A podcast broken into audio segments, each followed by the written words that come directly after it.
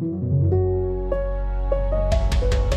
We're cutting in to bring you some breaking news. There's reports of an active shooter at Robb Elementary in Uvalde. So right Good afternoon, and we're coming on the air because of an awful scene playing out today in Texas. An active shooter for a time at an elementary school in Uvalde, Texas. This is about school 80 in miles Uvalde, Texas. We've just learned the death toll is up to 19 children. Building and the two house's school second, employees. third, and fourth graders. As of right now, officials have not revealed the ages of children. The Texas The governor says an 18 year old man shot and killed his grandmother before going to the school. Thank you for joining us. You're Opening watching fire off campus, then reportedly running into the school, barricading himself in a classroom where it's believed the shooting continued. Nur zehn Tage nach dem Amoklauf vor einem Supermarkt in Buffalo erschüttert eine weitere schreckliche Tat ganz Amerika. Ein 18-Jähriger erschießt gestern in Texas an einer Grundschule 19 Kinder und zwei Erwachsene. Wir sprechen heute im FAZ-Podcast für Deutschland mit unserer Amerika-Korrespondentin Sophia Dreisbach darüber, was bisher über die Tat bekannt ist und warum es offenbar immer mehr solcher Schusswaffenattentate gibt. Trotz großer Betroffenheit bleiben sie aber meist folgenlos.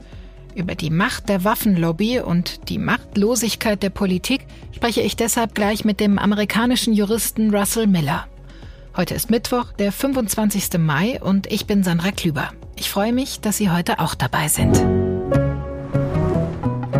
Um 12.17 Uhr Ortszeit veröffentlicht der zuständige Schulbezirk auf Twitter die erste Warnung. An der Grundschule in Uvalde, einer Kleinstadt in Texas, soll ein bewaffneter Schütze sein. Wie wir inzwischen wissen, tötet er dort 19 Kinder und zwei Erwachsene. Es ist einer der größten Amokläufe an einer Schule in der Geschichte Amerikas.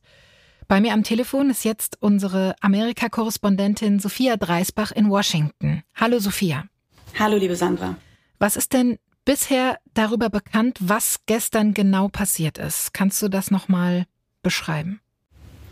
Ja, es kommen auch immer mehr Informationen. Also inzwischen weiß man, dass der 18 Jahre alte Täter, der auch tot ist, sich am Mittag der Schule genähert hat. Vorher soll er seine Großmutter erschossen haben oder soll auf sie geschossen haben. Ihr Zustand ist kritisch, aber da gibt's noch keine Informationen beziehungsweise unterschiedliche Informationen. Und dann soll er in die Schule, in diese Grundschule hinein sein mit seinem Sturmgewehr und dort in einer Klasse, wie jetzt bekannt wurde, in einem Klassenraum einer vierten Klasse 19 Kinder und zwei Lehrer getötet haben. Was weiß man denn über den Täter selbst bisher? Es ergibt sich ein Bild eines einsamen jungen Mannes, der wohl in Schulzeiten, wie seine Freunde, wie Verwandte, Bekannte aus Uvalde berichten, gemobbt worden ist, der wohl auch gestottert hat und so weiter. Es gibt in den sozialen Netzwerken auf seinem Instagram- und TikTok-Profil, die inzwischen gesperrt wurden, Fotos, wo er mit seinen Waffen posiert, wo er auch schreibt, Kids be scared, also Kinder sollten, sollten Angst vor mir haben. Es ist ein junger Mann, äh, längere schwarze Haare und von dem auch viel berichtet wird, dass er zum Beispiel Probleme mit seiner Mutter hatte, die Polizei häufig bei ihm zu Hause gewesen sein soll wegen lautstarker Streitereien und der dann schließlich zu seiner Großmutter gezogen sein soll, die er jetzt auch, auf die er jetzt auch geschossen hat. Weiß man, woher er diese Waffen hatte als 18-Jähriger? Ja, es heißt, er sei sehr kurz nach seinem 18. Geburtstag, wenn nicht sogar am 18. Geburtstag selbst in den Laden gegangen und habe die legal erworben. Eine Frage ist noch, wie er das finanziert hat, weil ähm, beide Gewehre kosten jeweils eigentlich über 1000 Dollar und es ist unklar, woher er das ganze Geld hatte. Und erwerben konnte er die Waffen, weil in Texas besonders, ich sag mal, weiche Waffengesetze gelten. Genau, also erst vor knapp einem Jahr hat der ähm, Gouverneur von Texas, Greg Abbott, ein Gesetz unterzeichnet, was es noch einfacher macht. Ähm, dann dürfen nämlich von 21 Jahren an. Das heißt, für den Täter gilt es jetzt nicht, aber dennoch ähm, Menschen offen eine Waffe bei sich tragen, die nicht mal eine, eine Lizenz dafür haben, nicht mal eine, nicht mal eine Erlaubnis dafür haben. Also Texas hat eins der laxesten Waffenrechte in ganz Amerika. Ja, die ganze Situation gestern, die war dann sehr unübersichtlich. Viele panische Eltern und Familien, die mussten zum Teil stundenlang dann auf Informationen warten zu ihren Kindern, oder? Was war das für eine Situation vor der Schule? Ja, das war ganz fürchterlich. Es haben sich dann natürlich ähm, sehr viele Eltern und Angehörige an der Schule versammelt und wurden dann alle an einen bestimmten Ort gebeten. Es wurden DNA-Proben entnommen, damit man die Kinder quasi den Eltern zuordnen kann. Der Punkt ist ja auch, die Kinder hatten natürlich keine Ausweise und so weiter bei sich. Also auch allein die Identifizierung der Opfer hat, hat gedauert und bis in die Nacht haben noch Familien ausgeharrt in diesem Zentrum und auf Nachricht gewartet. Mhm. Und das hat ganz schreckliche Erinnerungen an das, an das Massaker an der Sandy Hook Grundschule geweckt, äh, 2012 wo auch bis in die Nacht hinein Eltern gewartet haben und dann ähm, Schreie über die Straße zu hören waren. Auch das ist jetzt aus Uvalde berichtet worden, als dann die furchtbare Nachricht ähm, gewiss war, dass die Kinder zu den Opfern zählen. Hm, ja, unvorstellbar. Ist denn schon etwas über das mögliche Motiv des Täters bekannt geworden? Ja, es scheint um, um Mobbing zu gehen. Er ist in Schulzeiten immer sehr gemobbt worden. Das mag ein Grund dafür sein, warum er den Angriff auf diese Grundschule gestartet hat. Warum es jetzt explizit dort war oder dass es sich gegen bestimmte Personen dort gerichtet habe, das ist allerdings bisher noch nicht bekannt. Welche Reaktionen gab es denn von Seiten der Politik? Ähm, Präsident Joe Biden, der hat sich ja wirklich sichtlich schockiert gezeigt, zum Beispiel. I'd hoped when I became president I would not have to do this again. Another massacre. Uvalde, Texas, an elementary school. Beautiful, innocent, second, third, fourth graders. Ja, Joe Biden war hoch emotional. Keine zwei Stunden nachdem er von seiner mehrtägigen Asienreise zurückgekehrt war, ähm, hat er sich an die Amerikaner gewandt und nochmal gesagt, wir müssen jetzt handeln, ähm, wir müssen Einfluss nehmen darauf, auf dieses Blutbad, was hier immer und immer wieder vorkommt. Wann treten wir endlich der Waffenlobby entgegen? Äh, wo ist unser Rückgrat im, im Kampf gegen diese Waffengesetze? Und es ist natürlich so, die Debatte um das Waffenrecht ist, ist so alt, ähm, ja, also fast, fast sozusagen wie Amerika. Mhm. Die Republikaner bestehen auf das Waffenrecht, auf den Recht zur Verteidigung der eigenen Person ähm, in Bezug auf das Second Amendment, auf den zweiten Verfassungszusatz. Die Demokraten wiederum wollen ein schärferes Waffenrecht und die Debatte ist natürlich jetzt hier auch wieder in vollem Gange. Ist denn schon absehbar, ob dieser jüngste Fall jetzt politische Konsequenzen auch tatsächlich haben könnte?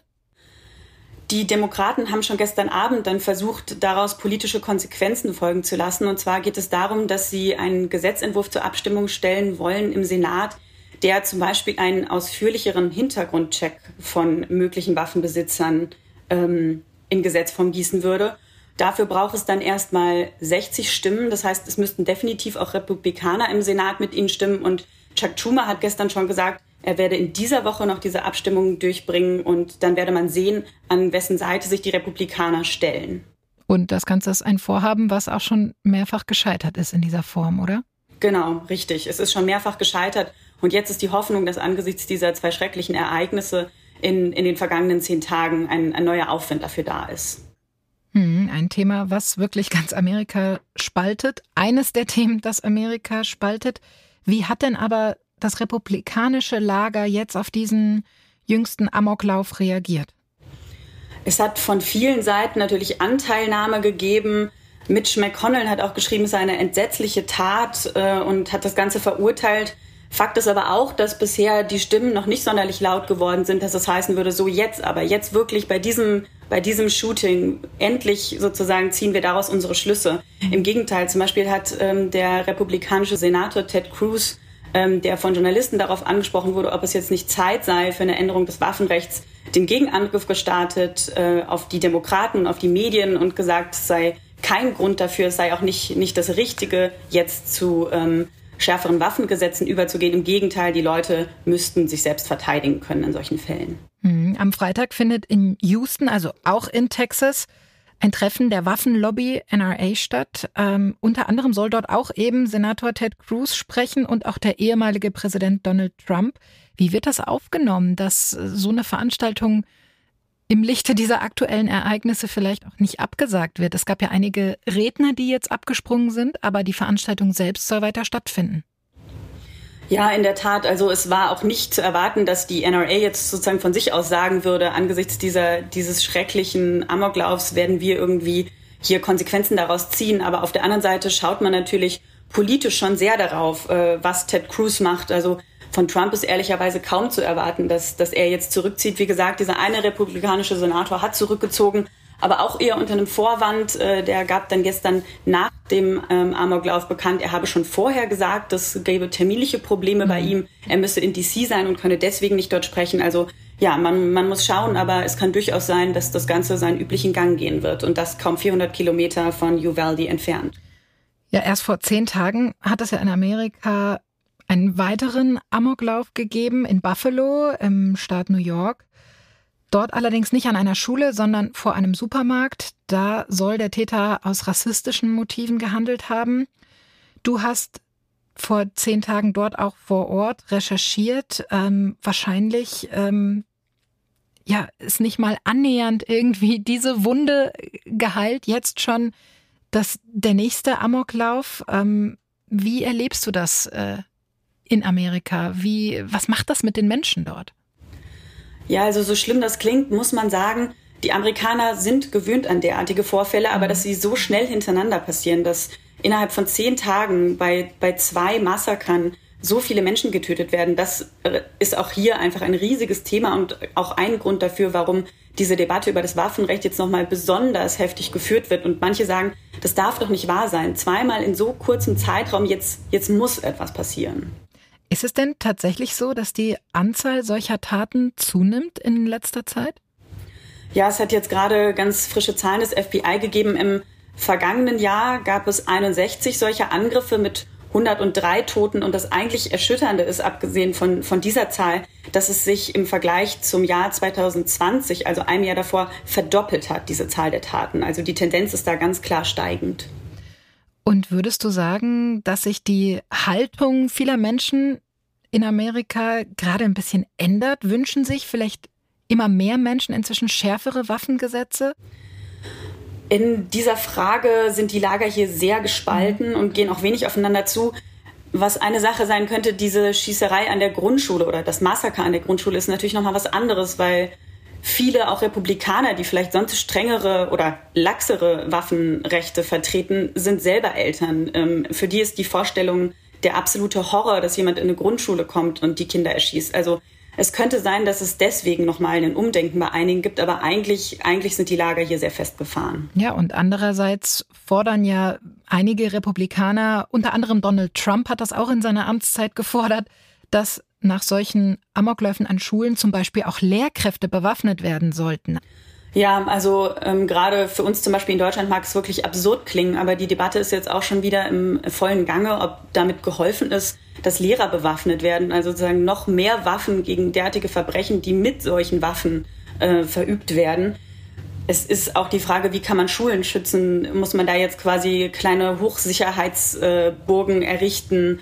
Muss man den Zugang noch weiter erschweren und so weiter. Aber das sind natürlich, natürlich alles Debatten, die angesichts der Tatsache, dass, dass das Alter der Kinder dort irgendwie kaum, kaum oder bis zu zehn Jahren ist, auch eine absurde Vorstellung, diese Gebäude komplett abzuriegeln.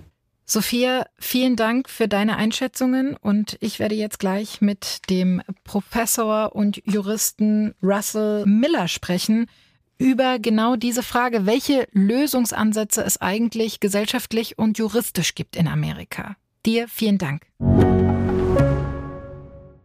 Die Diskussion um schärfere Waffengesetze ist alles andere als neu in Amerika, flammt aber im Zusammenhang mit solchen schrecklichen Ereignissen wie in Texas immer wieder neu auf.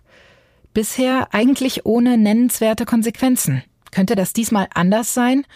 Oder werden schärfere Waffengesetze immer an der so mächtigen Waffenlobby in Amerika scheitern? Auch darüber will ich jetzt mit meinem nächsten Gesprächspartner reden. Es ist der amerikanische Jurist Russell Miller. Er leitet das Max Planck Law am Max Planck Institut für Rechtsgeschichte und Rechtstheorie hier in Frankfurt und ist Juraprofessor in Virginia. Hallo, Herr Miller. Guten Tag. Was ging Ihnen denn als erstes durch den Kopf, als Sie gestern vermutlich auch die Eilmeldungen dann gelesen haben?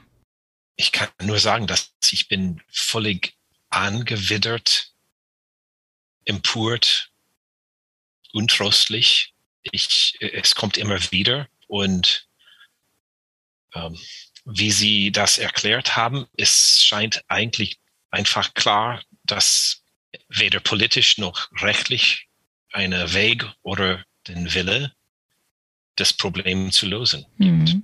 Ja, also leider wiederholt sich diese Geschichte in Amerika ja so regelmäßig immer wieder. Also mich hat es heute Morgen auch einfach traurig gemacht. Ja, es sind so genau. Mechanismen, die Betroffenheit, die ist immer riesig, auch von politischer Seite aus. Die Regierungen in wechselnder Besetzung kündigen regelmäßig an.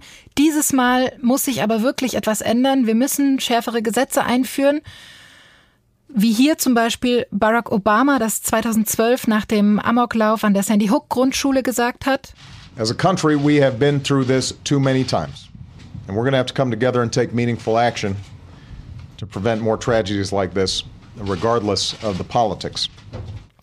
Oder hier Donald Trump 2018, nachdem gleich mehrere tödliche Angriffe mit Schusswaffen passiert sind in Amerika. Our nation has watched with rising horror and dread as one mass shooting has followed another over and over again, decade after decade. We cannot allow ourselves to feel powerless. We can and will stop this evil contagion. Ja, und dann bleibt es aber meistens dabei bis zum nächsten Attentat. Ja, ich weiß nicht, was man wirklich dazu sagen kann. Äh, auf einen Grund oder in einer Perspektive ist es klar, dass das ein gesellschaftliches Problem ist. Hm. Und in diesem Hinsicht ist es eine Zeichen, dass ein Teil der amerikanischen Gesellschaft, unserer Politik, ähm, einfach pathologisch ist. Und das sage ich nicht als irgendwie, irgendwie eine allgemeine Kritik an Amerika, aber in diesem Hinsicht ist es klar, dass eine Pathologie ist. Ja, auch Joe Biden hat sich ja gestern ja spürbar bewegt äh, geäußert und auch Konsequenzen angekündigt. As a nation, we have to ask, when in God's name are we going to stand up to the gun lobby? When in God's name we do what we all know in our gut needs to be done? I am sick and tired of it. We have to act. Ich meine es schon rausgehört zu haben, aber ich möchte Sie trotzdem noch mal fragen. Glauben Sie denn, dass sich diesmal wirklich etwas verändern könnte? Äh, nee, wie, wie gesagt, das ist eine, eine politische Problem, hm. ob man wirklich die Wille finden könnte, politische Willen davor, eine, eine Änderung, eine, eine Reaktion. Das glaube ich nicht. Das, das ist so tief gespalten bei uns jetzt und vor allem an diesem Frage. Politisch ist es schwierig, äh, irgendwie was zu hoffen und das dann auch dazu, und das ist der, vielleicht der Grund, warum das so hoffnungslos ist, auch rechtlich gibt es wenig Hoffnung.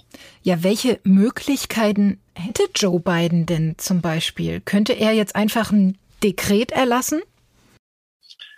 ja, im Rahmen seiner Exekutivmacht am Bundesebene mhm. könnte er versuchen, so ein paar Kleinigkeiten könnte er. Aber dann der größere Frage ist wegen unser Bundessystem, was für eine breitere Wirkung das haben könnte. Mhm. Auf die, die einzelnen Bundesstaaten, Bundesstaaten. Mhm. Genau, die Bundesstaaten hier wirklich der Macht haben.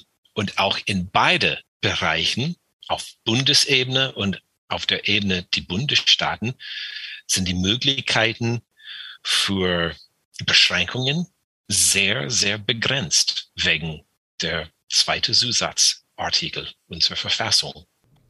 Ja, lassen Sie uns vielleicht zuerst auch mal darüber sprechen, ja, das Second Amendment, den zweiten Zusatzartikel von 1791. Daraus leitet sich ja schließlich das Recht zum Tragen und auch Besitzen von Waffen ab. Worum ging es denn dabei mal ganz ursprünglich? Ja, das, das muss eigentlich ja auch äh, ursprünglich historisch sehr komisch klingen für Europäer, für Deutsche. Ähm, vor allem muss man das in den historische Perspektive verstehen, dass das ein, einfach eine Frontierland war. Und es gab dann wirklich richtig Lebensgefahr, mhm. aber auch dann die Bedürfnisse, dass man selber den Recht, dem Law in seine eigene Hand nehmen musste. Und das war auch diese ursprüngliche Revolutionärsgeist in der amerikanischen Geschichte. Und es lag offen für mehr als 200 Jahre, ob der Recht an individuelle als subjektives Recht äh, funktioniert mhm. oder ob das ein kollektives Recht für der Verteidigungsmilitia gedacht war. Und das war wirklich unbeantwortet bis 2008 in einer Supreme Court Entscheidung Heller um, versus the District of Columbia. Und dann würde es klar gesagt auf Bundesebene, dass das zweite Zusatzartikel besteht ein individuelles, subjektives Grundrecht. Also da wurde dann ganz klar ausgelegt, dass es eben ein individuelles Grundrecht ist genau. in Amerika. Wichtig ist zu erklären, dass, dass auch in Heller diese wichtige Entscheidung aus 2008 war es nicht entschieden, dass das eine sehr breite, grenzloses Recht auf Schusswaffen war. In Heller war es entschieden, dass der zweite Zusatzartikel gibt dann der individuell ein subjektives ähm, Recht nur auf eine Handwaffen, ähm, mhm. nur in sein Haus, seine Heimat mhm. und für Selbstverteidigung. Mhm. Das war die Rahmenbedingung, die Entscheidung in Heller. Und deswegen sind wir jetzt in einer Phase, auch durch den Supreme Court zu erklären, dann was sind die andere mögliche Grenze, diese, diese individuelle subjektives Recht in der zweiten Zusatzartikel. Es gibt eine, eine jetzige Fall vor der Supreme Court, mhm. New York State Rifle and Pistol Association heißt es. Mhm. Und dort zum Beispiel muss entschieden werden, ob der Bundesstaat New York darf eine, eine Zulassung verlangen, um eine verdeckte Waffen zu tragen. Das ist eine, eine Frage nur als Beispiel, wenn die kleinere äußere, äußere Grenzen, die noch geklärt sein müssen. Und das ist dann vielleicht der einzige äh, rechtliche Rahmenbedingung, wo es noch was zu, zu sagen gibt. So, ob man mit psychischer Erkrankungen vielleicht dann auch äh, eine Ver Verbot fallen können was sind die auch, die große und Menge von, von ähm, Ammunitionsmagazinen zum Beispiel. Mhm. Aber die sind mhm. alle die kleine mögliche Grenzen, man könnte versuchen durchzusetzen, aber gegen eine starke politische Opposition. Ja, und äh, auch gegen eine starke, sehr, sehr mächtige Waffenlobby. Können Sie sagen, welchen Einfluss tatsächlich die Waffenlobby auf solche politischen und juristischen Entscheidungen hat? Es hat in der Vergangenheit eine sehr starke Rolle gespielt. Man muss aber sagen, heutzutage ist der National Rifle Association viel, viel schwächer geworden. Das ist eine Tatsache. Es ist ähm, schon bankrott und ähm, hat innerhalb der Verwaltung an der Lobby, ähm, das ist viel schwächer geworden. Und es ist wichtig dann zu sagen, das heißt nicht, dass die breite Interesse an einer starke Waffenrecht irgendwie auch schwacher geworden ist. Und deswegen habe ich das mhm. so als gesellschaftliches, politisches Problem bezeichnet.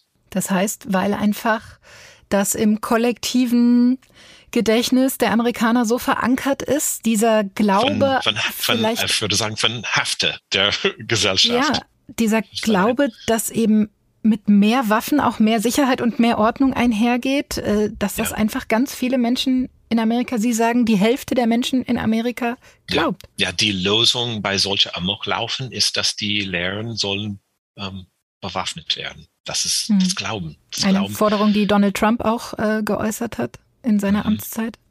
Genau.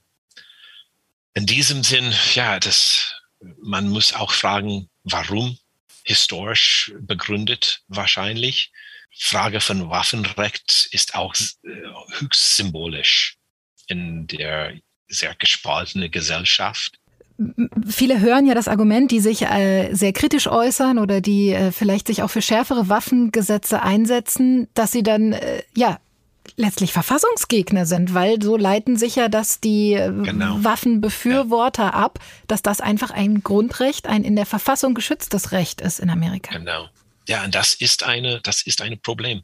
Das ist eine alte Verfassung und äh, eine sehr offen formulierte mhm. Verfassung. Deswegen hat es dann den, die Chance, überhaupt so lang zu funktionieren. Ich habe heute Morgen auch schon dann gedacht, dann die Lösung muss eine Verfassungsänderung sein, wenn das so ist. Was völlig unmöglich und wahrscheinlich sehr gefährlich wäre für unsere Gesellschaft jetzt. Das heißt, Ihrer Einschätzung nach ist die einzige Lösung dieses Problems, dass es immer wieder zu solchen tödlichen und schrecklichen Amokläufen, äh, Attentaten in Amerika kommt, dass tatsächlich die Verfassung geändert werden müsste? Oder über lange Zeit neue Rechten zu nennen und das wäre auch eine Möglichkeit dann durch die Rechtsprechung der Supreme Court eventuell eine, eine neue Verständnis der zweite Zusatzartikel. Aber das dann ist eine sehr, sehr langfristige, sehr langfristige mögliche Lösung. Also zum Abschluss unseres Gesprächs, Sie sehen da relativ schwarz, dass sich in Amerika in absehbarer Zeit da etwas ändern wird? An, diese, an diesem Thema, ja, ich bin wirklich nicht sehr hoffnungsvoll. Leider. Vielen, vielen Dank, Herr Miller, für dieses spannende Gespräch. Gerne. Das war der FAZ-Podcast für Deutschland an diesem Mittwoch, den 25. Mai. Ich wünsche Ihnen morgen erstmal einen schönen Feiertag und am Freitag begrüßt Sie dann hier mein Kollege Andreas Krobock. Machen Sie es gut.